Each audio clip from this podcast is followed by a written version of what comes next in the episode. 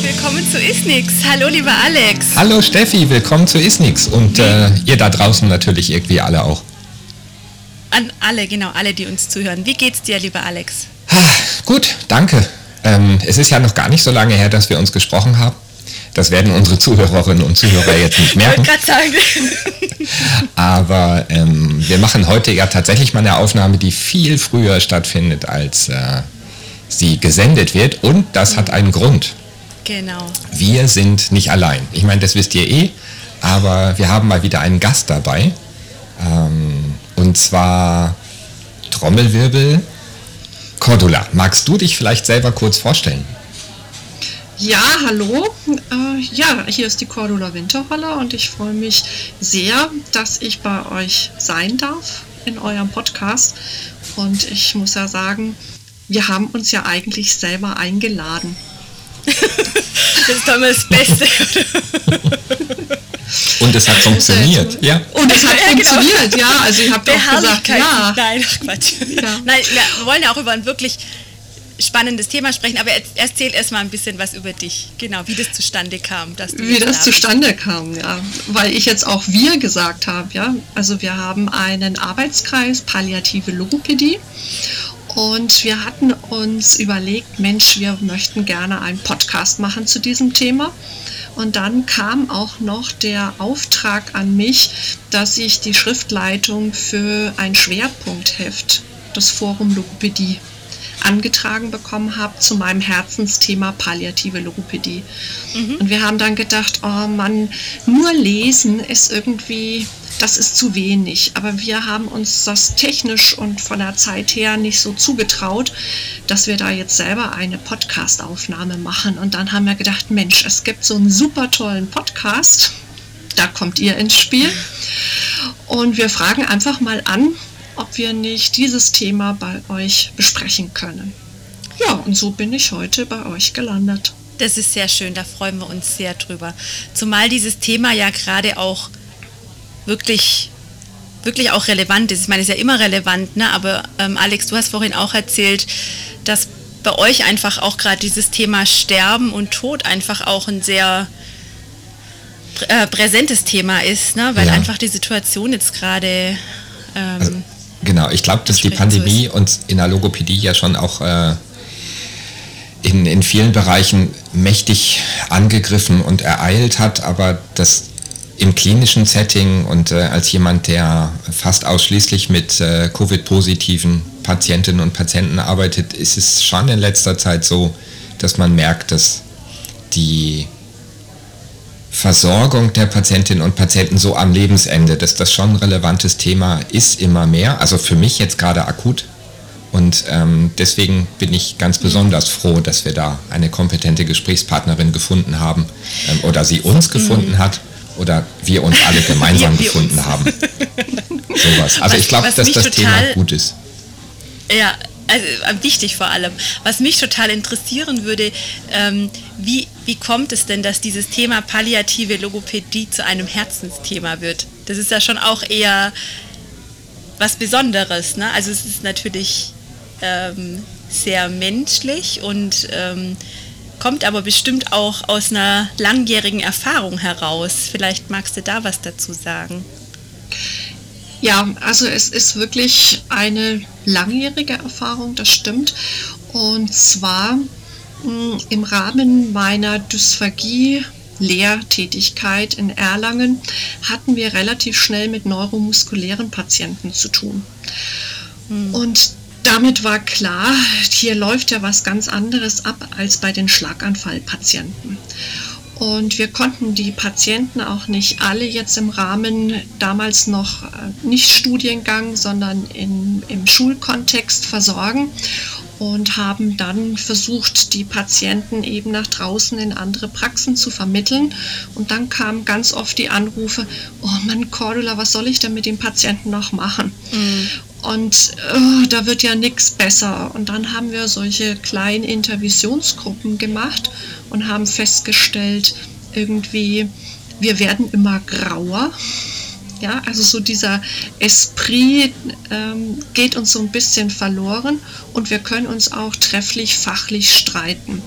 Und dann haben wir das mal reflektiert für uns, haben gesagt, was passiert da? Und das eine war zu sehen, okay, wir kommen so aus einer Erfolgsgeschichte raus, ja, also wir tun viel, wir machen viel und dann passiert auch viel und plötzlich passt dieses Muster nicht mehr. Und das andere ist, dass wir noch keine gemeinsamen Begrifflichkeiten hatten, über welche Patienten in welchem Stadium. Hm unterhalten wir uns dann tatsächlich. Also wenn eine eine Methode vorgestellt hat, hat die andere gesagt, mal bist du deppert, das kann ich doch jetzt nicht mit diesem Patienten machen. Mhm. Dann zu sagen, Mensch, wir müssen uns wirklich sehr genau Verläufe anschauen. Wir müssen wirklich gucken, wie fassen wir das, wie ist die Zielsetzung. Und daraus hat sich sukzessive für mich damals ein Lehrkonzept entwickelt und dann haben meine Kolleginnen gesagt, so und jetzt machst du das mal als Seminar. Mhm. Ja, und das ist jetzt schon, boah, bestimmt 13, 14 Jahre her. Mm. Okay, und seither begleitet dich dieses Thema und jetzt eben auch im Rahmen von dieser Arbeitsgruppe, ähm, wo das dann auch nochmal vertieft diskutiert wird. Und im Prinzip das Ziel ist, dieses Thema palliative Logopädie ähm, zu diskutieren natürlich in erster Linie. Geht es da auch um Erfahrungsaustausch? Geht es da um diesen dieses Definieren von einem Gegenstand, der ja dann doch irgendwie auch zumindest in Deutschland relativ neu ist. Also da muss man ja immer auch gucken, was gibt es eigentlich schon um uns herum. da sind wir ja manchmal doch auch etwas exotisch unterwegs und machen uns vielleicht manchmal ein bisschen Arbeit, die vielleicht andere auch schon ähm, angedacht haben. Aber ähm, wie ist da so die, das Vorgehen oder die Überlegung? Also der Arbeitskreis an sich wir hatten jetzt ganz viel damit zu tun, dieses Heft zu konzipieren oder gemeinsam mhm. zu überlegen, was soll da überhaupt rein. Und zum Thema Erfahrungsaustausch, das ist uns nämlich aufgefallen, sind wir noch überhaupt gar nicht gekommen. Und zwar mal wichtig, diesen mhm. Überbau hinzubekommen. Also was verstehen wir? Haben wir überhaupt ein gemeinsames Verständnis davon oder mhm. wo, wo steht eigentlich jede? Denn das ist ja klar, letztendlich greifen wir ja in die Logopädie ein oder beziehungsweise habe ich letztendlich ja eingegriffen in dem Moment, als ich gesagt habe, es gibt eine palliative Logopädie. Punkt. Ja, mhm. Damit greife ich ja ein und sage, ähm, ich spalte die Logopädie mal eben auf und sage, da gibt es noch einen Bereich, da müssen wir nochmal neu verhandeln oder auch nochmal neu gucken, was wir da tun, wie wir da tun. Und das, das Thema des Fachaustausches, das wird jetzt, glaube ich, in der nächsten Zeit dann kommen. Mhm. Also das du hast, ne, hm. sorry, du hast jetzt viel über, über Zielsetzung gesprochen und ich glaube, dass mhm. ja das quasi auch ähm, einer der großen Bereiche ist, wo es dann tatsächlich auch ähm, mal zu Missverständnissen und zu ähm, Diskussionen kommt. Ähm, zumindest so in meiner Erfahrung war das bisher immer so, dass wenn ich gesagt habe zu Studentinnen oder ähm, auch zu Kolleginnen und Kollegen, ähm, ihr müsst euch immer sehr genau überlegen, was ihr mit einem Patienten macht und von mir aus könnt mhm. ihr alles mit dem Patienten machen, solange ihr es begründen könnt. Und mhm. wenn ihr begründen könnt, warum der Patient jetzt gerade kein Schnitzel bekommt, ist das okay. Hauptsache, ihr könnt es begründen. Ähm, und bei palliativen Patienten, also bei denen, wo man ähm, dann auch schon gemerkt hat, dass die Zielsetzung nicht mehr ist, dass der ähm, besser wird, dass er von der Trachealkanüle wegkommt, ähm, dass der wieder nach Hause in ein Setting kommt, dass er vielleicht sogar wieder ähm, in den Beruf kommt. Ähm, da ist von den Studentinnen und auch von Kolleginnen und Kollegen ganz oft so eine Zurückhaltung ähm, da gewesen, was eine Änderung der Zielsetzung angeht. Also hin zu sagen, naja, aber das Ziel ist jetzt Lebensqualität, Quality of mhm. Life. Und wenn das Schnitzel, was ich ihm freigebe, quasi das Letzte ist, was er in seinem Leben hat, aber ihm das dafür schmeckt, was soll's? Ähm, Im Prinzip ist das, was dann die Zielsetzung am Ende bringt, ja auch das, was eine Veränderung bei einer Versorgung von palliativen, palliativen Patienten ähm, da ist. Was, was sind das für Diskussionen bei euch ähm, in Bezug auf, wie kommt es zu so einer Spaltung? Mhm also mhm. ähm, warum ist das eine Spaltung, wenn man über Zielsetzungen das, nachdenkt? Das finde ich auch spannend, dieses, diesen Begriff Spaltung, also, weil ich das auch gar, das, das hat so einen negativen äh, so eine mhm. negative Konnotation. Und das also finde ich auch total spannend, wie es mhm. wie es dazu kommt. Dieses, also einfach auch verstärken zu dem, was du jetzt gerade gesagt hast, Alex, es ist super interessant, ähm, weil ich das für mich gar nicht also als ein neuen Ansatz, es ist ja auch kein neuer Ansatz, es ist eben diese Zielsetzung, patientenzentrierte Zielsetzung, eben weg von mhm. dieser Rehabilitation und Rehabilitation ist nicht alles sozusagen. Es gibt so viel mehr für uns zu tun, als einfach nur den Methodenkoffer auszupacken und ähm, Techniken anzuwenden. Mhm, mhm. Ähm, für mich ist Spaltung, vielleicht ist das der falsche Ausdruck, er ist jetzt nicht negativ besetzt. Mhm. Aber wenn ich mir den großen Bereich der Logopädie anschaue und ähm, ich gehe jetzt zu einem Patienten, sagen wir mal fortgeschrittene ALS, da ist mir sehr häufig entgegengekommen von ärztlicher Seite, was wollen Sie eigentlich da noch machen? Mhm.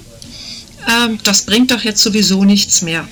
Ja, mhm. Also so ungefähr mhm. dieses, wenn Logopädie kommt, wenn Therapie kommt, mhm. dann muss auch etwas, diese Idee mhm. auf funktionaler Ebene etwas passieren.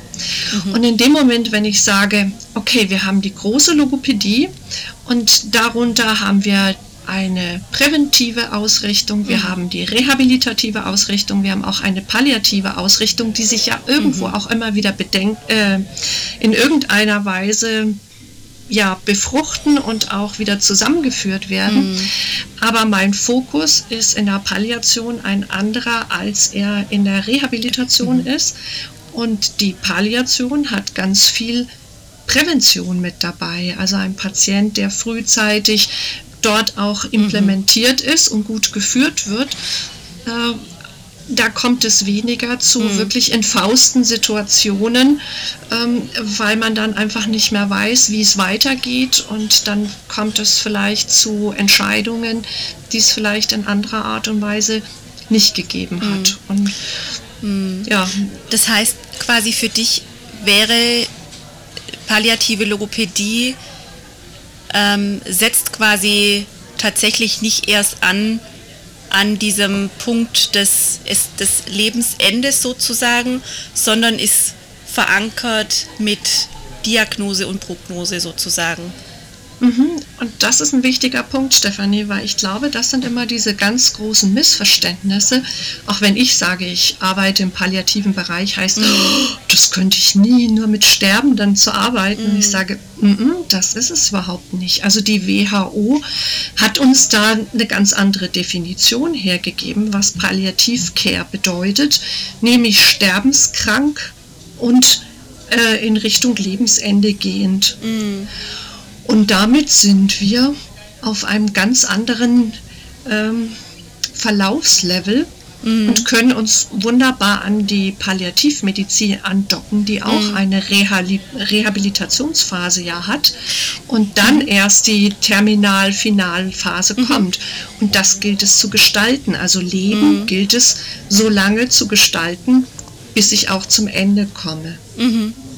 Das, das fand ich jetzt gerade auch nochmal sehr spannend, dass du erwähnt hast, dass es ja auch diese Rehabilitationsphase gibt, weil ich jetzt gerade auch für mich gedacht habe, als, ähm, als du das gesagt hast, auch mit dieser relativ frühen Phase, naja, es gibt ja durchaus auch diesen, also die Ziele verändern sich ja auch innerhalb eines Patienten im Krankheitsverlauf sozusagen. Also wenn man jetzt einen Patient schon glücklicherweise ähm, in die Therapie bekommt, zu einem relativ frühen ähm, Stadium, da geht es ja durchaus auch um Funktionserhalt. Ähm, hat man ja auch nochmal ein anderes Ziel, wie wenn die Krankheit jetzt schon sehr weit vor, vorangeschritten ist. Ähm, auch was zum Beispiel, da können ja durchaus auch Kräftigungsübungen durchaus auch noch sinnvoll sein, zum Beispiel zu einem bestimmten Zeitpunkt und zu einem anderen Zeitpunkt dann eher vielleicht nicht mehr. Ähm, sodass man das dann auch nicht so ganz klar voneinander trennen ähm, kann, ne? weil so diese verschiedenen Aspekte ja durchaus da auch ihre Daseinsberechtigung haben. Hm. Ja, ja, und genau das zu sehen, zu sagen, ähm, hier kommen wir eventuell in einen situativen Kontext. Also das, mhm. was ich in der einen Woche erlebe, muss ich nicht in der anderen Woche wieder erleben. Und bei der Rehabilitation habe ich die Wiederholungen, da möchte ich aufbauen, da soll noch mehr kommen, ja, aufbauend. Und im Palliativen bedeutet nicht, dass ich da jetzt aufgebe und sage, da machen wir jetzt Kuschel, Kuschel oder so, ja, mhm. ähm, sondern da geht es darum, was ist jetzt im Alltag notwendig und wichtig und woran arbeiten wir und eventuell ergibt sich daraus sogar ein, eine Verbesserung eines Gesamterlebens und auch eine kurzfristige Verbesserung, die aber vorher nicht, nicht planbar ist in dem mm. Sinne. Mm.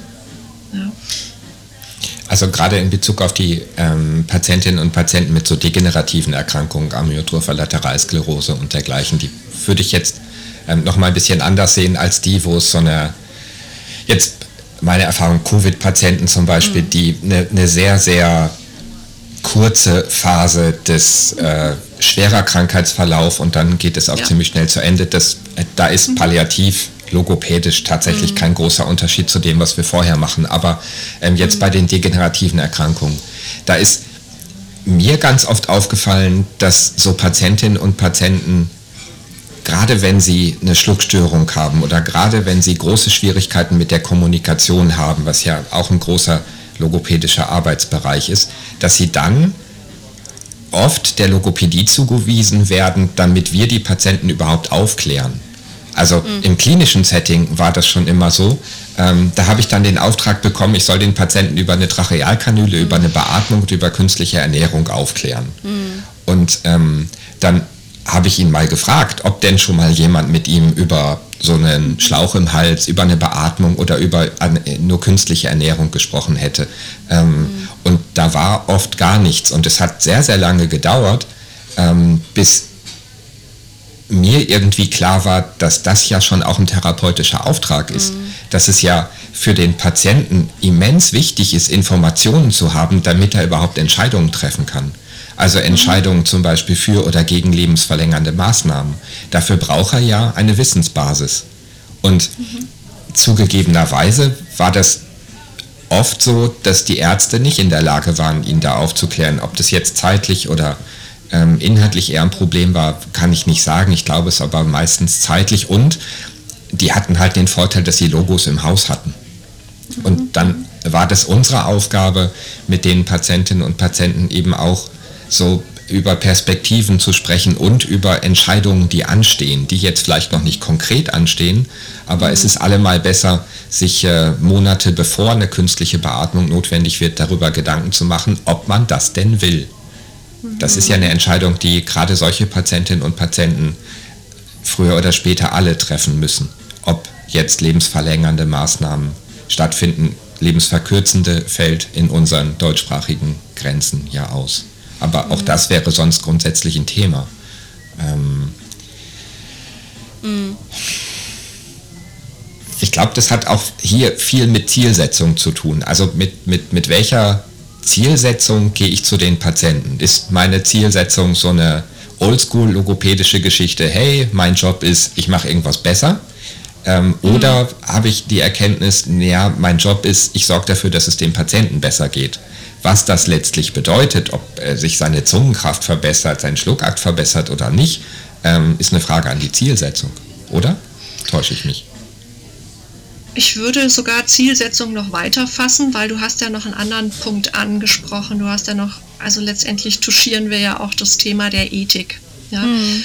Und es geht nicht nur um die Zielsetzung, sondern es geht ja auch um die Haltung, wie ich dahin gehe. Ja? Und mhm. das, was du jetzt berichtest, zeigt auch nochmal, wo es auch für uns hingeht. Und ich glaube, da müssen wir auch nochmal in der Logopädie ganz gut hinschauen, unsere ganzen Beratungskompetenzen.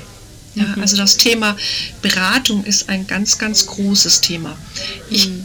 kann dir was aus dem ambulanten Bereich sagen, das erlebe ich auch ganz oft, dass Patienten eben sagen, es hat mich niemand aufgeklärt, mhm. was ich da tatsächlich habe. Und ich weiß aber, die ALS hat einfach einen Ablaufplan und die Aufklärung hat stattgefunden. Aber für den Patienten hat sie in dem Moment nicht stattgefunden, weil der so gestresst war, mhm. dass er das nicht hören konnte. Mhm. Und das dann umzudrehen, zu fragen, was wissen Sie zum jetzigen Zeitpunkt über Ihren Zustand, über das, was mhm. ansteht? Und dann äh, bekomme ich wieder eine Möglichkeit und kann andocken und höre dann doch, was übrig geblieben ist. Nämlich ich werde daran sterben und es gibt nichts für mich. Und ähm, wenn ich jetzt aus dem resilienten Kontext komme und sage, da hat eine, also das ist eine Krise, ja, da, mhm. da hat was stattgefunden. Und diese erste Phase bedeutet ja genau das, was du, Alexandra, gesagt hast, ich brauche Informationen. Ich brauche mhm. ja erstmal ein sicheres Setting und Menschen, die mich informieren. Mhm. Und wenn ich Informationen habe, dann kann ich ein Verständnis für meine Situation entwickeln. Und in dem Moment, wenn ich dieses Verständnis bekomme, habe ich die Möglichkeit, wieder neu zu handeln und dann zu lernen und langsam das Ganze in mein Leben zu integrieren. Ja, also vielleicht zu begreifen, um dein Schnitzel herzunehmen und zu sagen, okay, das Schnitzel ist es jetzt nicht. Ja, ich habe verstanden, das Schnitzel geht nicht. Ich möchte aber mir nicht das letzte Schnitzel geben. Was kann ich jetzt tun oder was gibt es, dass ich mich aber trotzdem gut ernähren kann? Also diese, diesen Fokus dann wieder auf die Lebensbewältigung, die konkret ansteht. Mhm. Und dann bin ich wieder im Hier und Jetzt und situativ und dann bin ich voll in der Therapie drin. Mhm. Das finde ich äh, total spannend auch aus, also auch aus dem Hintergrund heraus, dass also auch der, Erfahrung des Akut, äh, der Akutneurologie, wo eben auch häufig Diagnosen gestellt äh, wurden, also eher ganz am Anfang von diesem ähm, Prozess und ich das eben auch oft erlebt habe, dass die Patienten mehr oder weniger die Diagnose am Entlasttag mal noch eben mitbekommen haben ähm, und dann entweder mich eigentlich auch schon abschließend gefragt haben, was heißt denn das jetzt eigentlich? Oder noch nicht mal das, weil sie da überhaupt gar nicht in der Lage dazu sind, in dem Moment dann zu sagen, okay, jetzt was, also vorauszuplanen, vorauszuschauen, weiterzudenken, wie bis zur Türe, dass sie jetzt dann nach Hause kommen. Und das hat mich dann therapeutisch tatsächlich auch auf ähm, an meine Grenzen gebracht, tatsächlich ganz häufig, wie gehe ich jetzt mit diesen Patienten um, wenn die jetzt zwar diese Diagnose gesagt bekommen haben, aber von der Aufklärung ganz weit weg sind. Ähm, sage ich dann sofort an diesem Tag äh, eins, ja, wenn Sie Schwierigkeiten haben, melden Sie sich. Sie werden Logopädie definitiv brauchen. Sie werden in die und die Richtung gehen. Ähm, also wie, wie geht man therapeutisch damit um? Wann ist so der, der richtige Zeitpunkt für welche Informationen? Und ich da ist ja wahrscheinlich auch jeder Patient sehr unterschiedlich. Da kommt es ja auch auf die, die, die, Persönlichkeit an. Manche wollen vielleicht einfach gar nichts wissen. Manche, also es kommt auch auf die Phase an wahrscheinlich, ne, von der du gerade auch besprochen hast. Manche wollen alles wissen. Ähm, was ist die Aufgabe von uns als Therapeuten im Umgang mit diesen Patienten? Also welche Informationen können wir wann, wie den Patienten anbieten? Wann muss man vielleicht auch sagen, besprechen Sie das vielleicht auch mit dem Arzt? Also das finde ich auch immer so ein bisschen schwierig, diese Schnittstellen, die ja eindeutig da sind. Aber da wirklich zu sagen, okay, was, welche Informationen gebe ich jetzt dem Patient mit und welche verschiebe ich vielleicht auf einen späteren Zeitpunkt? Frage ich den Patient, was braucht er für Informationen jetzt gerade? Also ich frage immer, was, mhm. ist, was ist jetzt wichtig, weil ich weiß, in dem Moment, wenn ich von dem anderen das höre, was ist jetzt aktuell für dich wichtig, mhm. dann weiß ich, dass das Ohr offen ist und alles, was ich reingebe, ähm, kann nicht gehört werden, beziehungsweise wird dann gefiltert und zwar nach dem Schlimmsten äh, ne, oder vielleicht mhm. nach dem, oh, vielleicht gibt es irgendwas, was die mir erzählt. Was die anderen mir nicht erzählt haben. Und das klingt bei der Frau Winterholler echt deutlich besser. Und mhm. vielleicht ist das alles nicht so schlimm. Mhm. Und von daher frage ich immer, was ist gerade so Ihr Wissensstand, wo befinden Sie sich gerade? Und gerade wenn wir es mit neuromuskulären Patienten zu tun haben, verweise ich sofort auf Selbsthilfegruppen, also auf die Deutsche Gesellschaft für Muskelkranke, damit da auch gut kanalisiert ist. Es sind ja ganz viele furchtbare Informationen im Netz und dass ich schon mal sagen kann, hier gibt es wirklich ganz seriöse mhm. Und schaue, dass ich da schon mal so ein Netzwerk eröffne oder sage, da gibt es Gesprächskreise, ähm, da gibt es da gibt es eine Community, an die können mhm. Sie sich auch wenden. Oder mhm. was ist das nächste Muskelzentrum? Also dieses in ähm, eine Verantwortung auch immer wieder zurückgeben, weil das ist nicht mhm. meine Verantwortung, was im nächsten Schritt passiert, aber ich mhm. glaube, dass wir sie gerade im palliativen Kontext so auf unseren Schultern spüren, so wie du das mhm. auch beschrieben hast, ne? dass man so denkt, oh, und das mhm. muss ich jetzt irgendwie wuppen oder auffangen. Mhm. Und der palliative Mensch bleibt Mensch und mhm, absolut. Äh, ja, mhm. also da, da ich kann das nicht abnehmen, ich kann nichts von den Schultern nehmen, aber ich kann gut begleiten und ähm, ja. Ich glaube, das ist so dieses Mindset, was wir auch da mhm. haben. So. Da, da finde ich es aber auch immer wieder ganz wichtig und da sind wir auch wieder bei diesem Thema der Definition von Handlungsfeld eigentlich. Ähm, bis wohin reicht sozusagen unser Handlungsfeld? Ne? Weil ich also mhm. gerade in diesem Setting ähm, kommt man ja auch sehr, also dieses therapeutisch, das Therapeutsein ist das eine, das Menschsein ist das andere. Gerade in diesem Setting ist es ja vielleicht auch bei den Patienten oft so, dass man sehr nah an diesem Mensch auch dran ist. Also man kann sich ja auch oft nicht auf funktionelles Arbeiten zurückziehen, sage ich jetzt mal. Ähm, was, was sind so deine Erfahrungen, entweder von dir selber oder auch im Austausch, wobei du ja jetzt auch schon gesagt hast, ihr seid noch gar nicht so sehr in diesen Erfahrungsaustausch gekommen. Bis wohin ist man Therapeut und bis wohin oder wie weit sollte man dann nicht mehr gehen? Also weil wir eben unsere Grenzen haben als Therapeuten. Wir sind keine Psychologen, wir sind keine äh, Mediziner. Also wie kann man das so kann man das überhaupt definieren? Weil am Ende vom Tag sind wir alle Menschen. ja, die Frage nach den Grenzen, das kommt auch ganz oft bei den Teilnehmerinnen und Teilnehmern bei meinen Fortbildungen. Also wo, wo bin ich, wo bin ich noch in der Logopädie? Ja, also dieses, dieses Suchen, äh, ist das, was ich da tue, ist das noch richtig? Und mhm. ist das noch logopädisch? Und immer wenn wir mit Kommunikation zu tun haben, sind wir an der Logopädie dran. Und wenn ich genau an der Palliation dran bin und schaue, was sagt denn die WHO noch dazu? Was gehört dann noch alles dazu? Also für uns das Thema der Selbstfürsorge und dann gibt es noch das ganz große Thema der Spiritualität. Und dem können wir uns nicht entziehen. Und das bedeutet aber nicht, dass wir dort Probleme lösen müssen, sondern wir werden mit den großen Fragen des Lebens immer in dem Kontext konfrontiert. Aber ich muss keine Lösung bieten. Mm. Und das ist, glaube ich, das, dass wir sehr vom, von unserem therapeutischen Tun, also ich zumindest, ich äh, beim Schlaganfall, äh, dann habe ich das Problem und ich habe meine Lösung und zack, zack, zack, das scheint irgendwie so zu gehen. Ja, das wobei, ich, aber genau. wenn ich da kurz dazwischen darf, ja, das, ist, das ist, ähm, da haben wir uns ja in Isnix, auf Isnix auch schon länger drüber unterhalten. Ja. Das ist halt so eine, ähm, Rezeptlogopädie, mit der ich persönlich nichts zu tun haben möchte. Also ähm, die, die Art und Weise, wie wir uns mit den Patienten unterhalten und was unser Auftrag dann dabei ist, ist ja ganz klar in Bezug auf das Schlucken, die Kommunikation, die Sprache, das mhm. Sprechen, mhm. ähm, den Redefluss und die Stimmgebung gelegt. Aber dass wir jetzt irgendwie anfangen und sagen, äh, bei einem Schlaganfallpatienten habe ich so ein festes Ablaufschema, das stimmt ja nicht.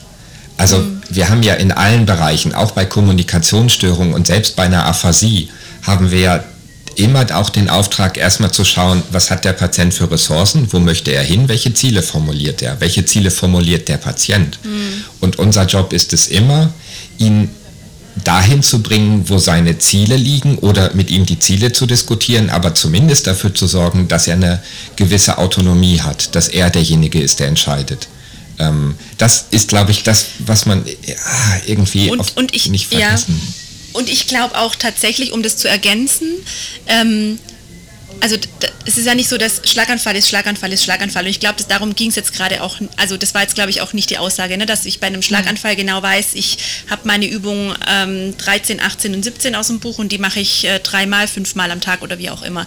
Dass es so einfach natürlich auch nicht ist. Und wir haben da auch ganz, ganz viel zu tun, weil da jetzt auch ein ganz großes Umdenken stattgefunden oder hoffentlich stattgefunden hat, flächendeckend oder stattfinden wird. Und wir sind mittendrin ähm, zu, zu überlegen, was ist über Rehabilitation überhaupt, ähm, welche Ziele habe ich da? Und da auch sehr spezifisch hinzuschauen.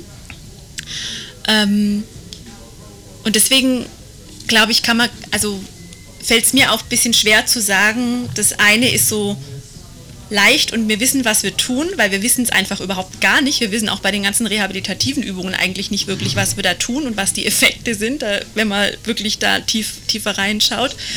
Und ähm, ich glaube, in, in diesem palliativen Bereich ist es so dieses, ich glaube, diese Denke an sich, dass die Ziele andere sind, das ist, glaube ich, gar nicht so weit weg von uns. Also weil das ja mit dem Störungsbild ähm, einhergeht. Aber dieses, was heißt denn das jetzt ganz konkret für mich? Was habe ich denn für Handwerkszeug, um die Patienten zu begleiten? Wo wir ja vorhin auch schon mal kurz angesprochen haben, ist es jetzt noch Therapie, ist es noch Logopädie?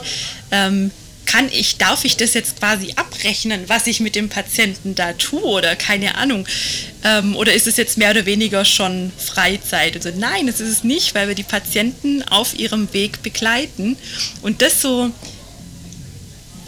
konkret zu definieren, das ist, glaube ich, was, was definitiv ansteht und was wirklich sehr, sehr spannend ist. Und das, ich merke das jetzt gerade, je, je länger wir uns unterhalten, also je mehr man sich darüber unterhält, umso mehr Fragen werden eigentlich aufgeworfen. Und umso mehr merkt man, okay, da müssten wir erstmal wirklich drüber sprechen, was heißt denn das jetzt eigentlich? Ne? Ja. Also was, was, was, was bedeutet palliative Logopädie für dich zum Beispiel? Ne? So, diesen Erfahrungsaustausch. Mhm, mhm, mhm, ja. Ähm, also da möchte ich jetzt nicht dass da ein Missverständnis auftritt, dass ich jetzt sage, der Schlaganfall, das ist einfach leicht. Nein, ja, also nein, und das ist auch kein, das, ja, ja, kein äh, dass nicht das Rezept, ähm, dass es nicht die Rezepttherapie ist. Wir sind aber mit dem Schlaganfall groß geworden. Zumindest ich bin mit dem Schlaganfall groß geworden in meiner Ausbildung. Ja? Und ähm, und auch aus dieser Geschichte rauskommend. Und das ist ja diese Reflexion darüber zu sagen, ist das, was meine Geschichte mir mitgegeben hat, auch mein Selbstverständnis und mein mhm. Bild und meine Haltung von Logopädie, passt das zusammen. Und bei der Palliativ aktiven Logopädie passt es eben, also da knirscht es, ja, da knirscht es gewaltig. Und dieses, ja, was mache ich hier eigentlich in der palliativen Logopädie, wo sind da die Grenzen? Ich sage, solange wir es mit Kommunikation zu tun haben, solange wir Essen und Trinken in dem Kontext haben und die Mundpflege, ja, mhm. weil die gehört mit dazu, Absolut. sehe ich einen Handlungsauftrag, was nicht bedeutet, dass ich den selber ausführen muss. Es kann auch sein, dass ich beratend tätig bin, mhm. weil der Patient so schwer betroffen ist, da ist die Pflege dran, da sind nur noch ganz wenig Menschen dran und dann kommt die Frage, Mensch Cordula, hast du noch eine Idee, was könnte mhm. man noch zum Thema Mundpflege machen? Dann bedeutet das nicht, dass ich jetzt auch noch in dieses Setting reingehe, mhm. weil es vielleicht auch eine Belastung sein kann oder eine Irritation ist, sondern dass es auch noch darum geht, in diesem interdisziplinären Kontext um mhm. Wissensweitergabe. Ja? Mhm. Weil alle, die unter diesem Dach der Palliativcare arbeiten, äh, kommen ja aus einer bestimmten Haltung raus und das sind ja auch die, diese Vorgaben. Deswegen haben wir da mhm. einfach mehr Themen, wo wir nochmal oder andere Themen ähm, oder Themen werden nochmal deutlicher. Also das, ich denke jetzt gerade an das Thema der Selbstfürsorge, die wir eigentlich mhm. auch in anderen Kontexten dringend gebraucht hätten, schon viel mhm. früher. Aber hier die palliative Logopädie zwingt uns uns genau damit auseinanderzusetzen. Mhm. Oder die Haltung, wie gehen wir dann um? Ist das letzte Schnitzel ein letztes Schnitzel? Also wer entscheidet da auf welcher mhm. Basis? Also wie, wie geht es um, was ist da an Beratung auch mhm. wichtig? Ja, Und das sind ja so die Dinge, die ich auch, also in meinem Kontext auch erlebt habe, ne, dass ich sage, okay, es ist alles abgesprochen und eine Koststufe ist besprochen und angedickt und auch Patient scheint das anzunehmen und du kommst dann als Externe eine Woche später hin und das Ganze wurde einfach nicht umgesetzt. Und dann mhm. kriegst du gesagt, ähm, naja, also hier geht es doch um Lebensqualität und dieses angedickte Zeug, das mag doch sowieso keiner. Und jetzt geht es aber darüber, sich zu verständigen äh, über meine Rolle Mhm. Ja, also ähm, der Expertin, die ja auch mal was gesagt hat.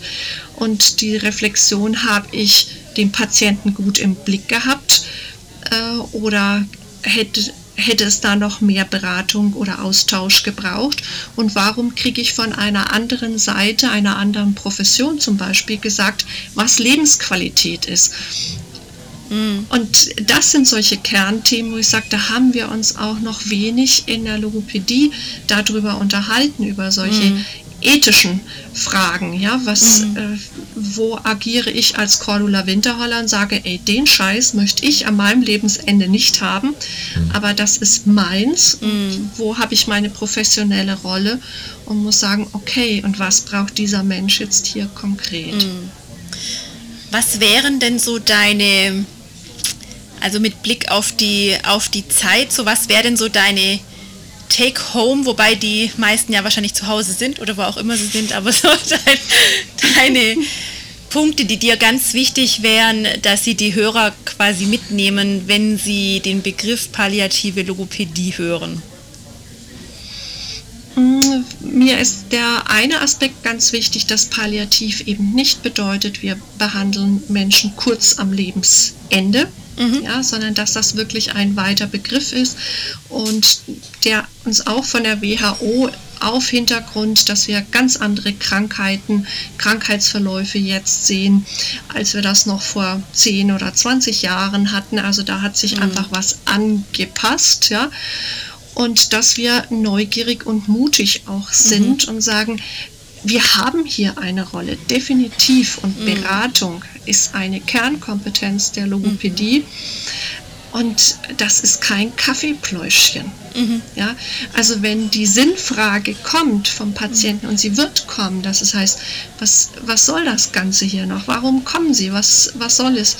Dass ich da gar keine Angst haben muss, weil das ist die Frage des anderen und ich muss da keine Lösung bieten. Also mhm. palliativ bedeutet nicht, ich muss die Lösung haben und ich werde mit mir selber sehr konfrontiert, mhm. was, was spannend ist. Ja. Absolut, ja. Mhm. Total. Ja, du merkst, wir sind quasi, wir kommen ins Grübeln. Nein, total, darum geht es ja, genau. Also auch neue Impulse, oder das neue, aber Impulse nochmal wirklich auch ähm, von verschiedenen Seiten zu beleuchten. Und ich will da jetzt gar nicht mehr so viel hinterher sagen, weil ich finde, es war jetzt nochmal wirklich sehr anschaulich und prägnant auf den Punkt gebracht. Und da würde ich gern unsere Hörerinnen und Hörer einfach damit mal ins Grübeln kommen lassen. Und wir freuen uns natürlich auf Gedanken, Anregungen, Kommentare, vielleicht auch Erfahrungen. Vielleicht können wir auf Is Isnix dann den bislang nicht möglichen Erfahrungsaustausch starten in dem Bereich. Ne? Dem ist, finde ich, nichts hinzuzufügen. Danke für die schöne Take with Home Message. ähm, ich würde mich anschließen. Vielen, vielen Dank, Cordula, dass du heute unser Gast warst oder wir gemeinsam gesprochen haben. Ähm, und danke, dass ihr auf jeden Fall diese Initiative ergriffen habt, weil das natürlich auch wirklich spannende oder immer ein wichtiges und spannendes Thema ist und mal gucken, ob es irgendwann mal eine Fortsetzung davon gibt, wenn es dann den Erfahrungsaustausch gegeben hat. Ja, ja das wäre fein und ich bedanke mich bei euch.